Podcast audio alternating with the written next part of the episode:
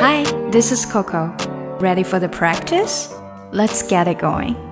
吃饭的时候用什么样的餐具呢？如果是吃西餐，我们一般会用到 fork、fork、叉子，还有 knife、knife、刀子。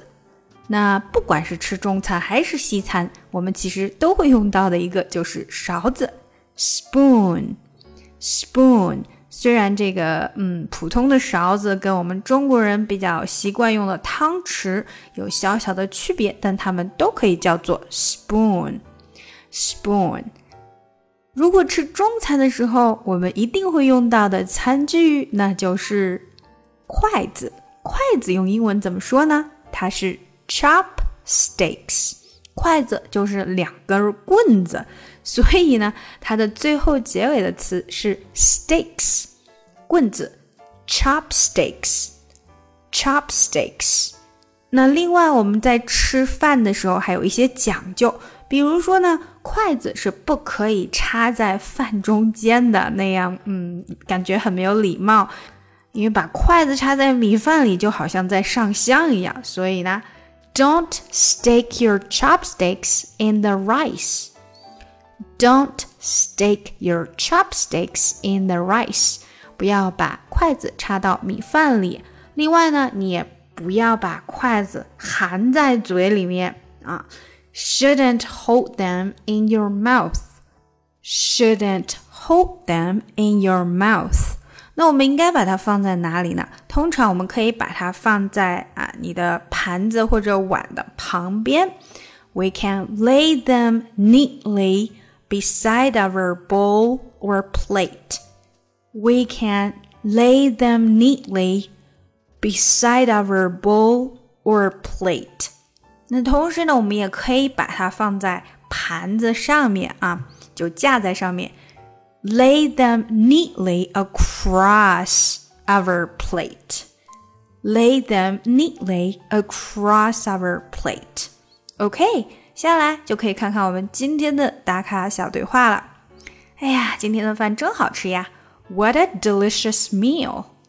别把你的筷子插到米饭里面。Don't stick your chopstick in the rice like that。我这样做怎么了？What's wrong with it？ 这样很没有礼貌。It's very bad manners。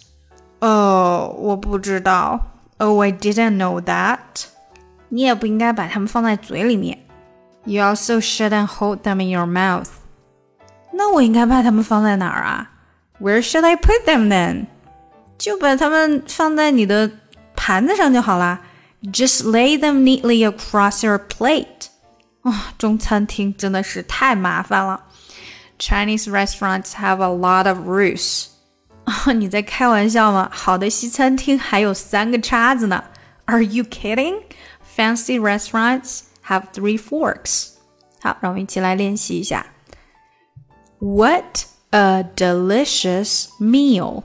What a 呃连起来，What a delicious meal! What a delicious meal! Don't stick your chopsticks in the rice like that. Don't stick. Don't 的 t 不出来，连到后面的 stick. Don't stick your chopsticks in the rice like that. like 的 k 有点轻啊，差不多引过去、带过去，然后就到 that like that。Don't stick your chopsticks in the rice like that. What's wrong with it? What's wrong with it? With it 连接 with it with it. What's wrong with it? It's very bad manners.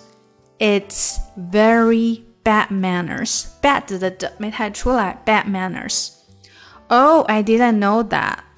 Oh, I didn't didn't 这个 t 没太出来，didn't know that that 的 t 也没太出来。Oh, I didn't know that. You also shouldn't hold them in your mouth. You also shouldn't hold them. Shouldn't 这个 t 没有出来，连到后面的 hold. You also shouldn't hold them in your mouth. You also shouldn't hold them in your mouth. Where should I put them then? Where should I? Should 和 I 连起来。Should I put them? put 的 t 没太出来，连到后面的 them。Put them then. Where should I put them then? Just lay them neatly across your plate. Just just 的 t 不出来，just lay them neatly neatly。注意这个 neatly 中间的 t 是不太出来，neatly neatly 那口气没有出来的。Neatly across your plate across your plate plate 的 t 也没太出来。Just lay them neatly across your plate. Uh, Chinese restaurants have a lot of rules. Chinese restaurants have uh, have a 呃连起来 have a lot of rules. A lot of 连起来 a lot of rules.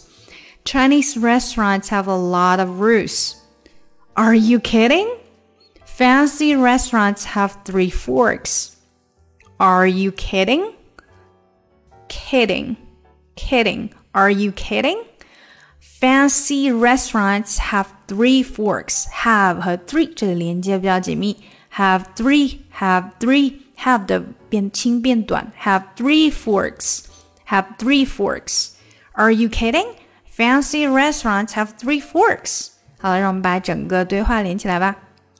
What a delicious meal! Don't stick your chopsticks in the rice like that.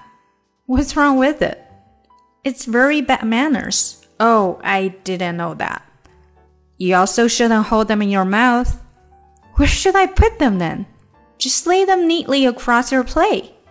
Chinese restaurants have a lot of rules. Are you kidding? Fancy restaurants have three forks. 想要进一步学习口语，搞定听力，一定不要错过我的新专辑《看美剧学英语》。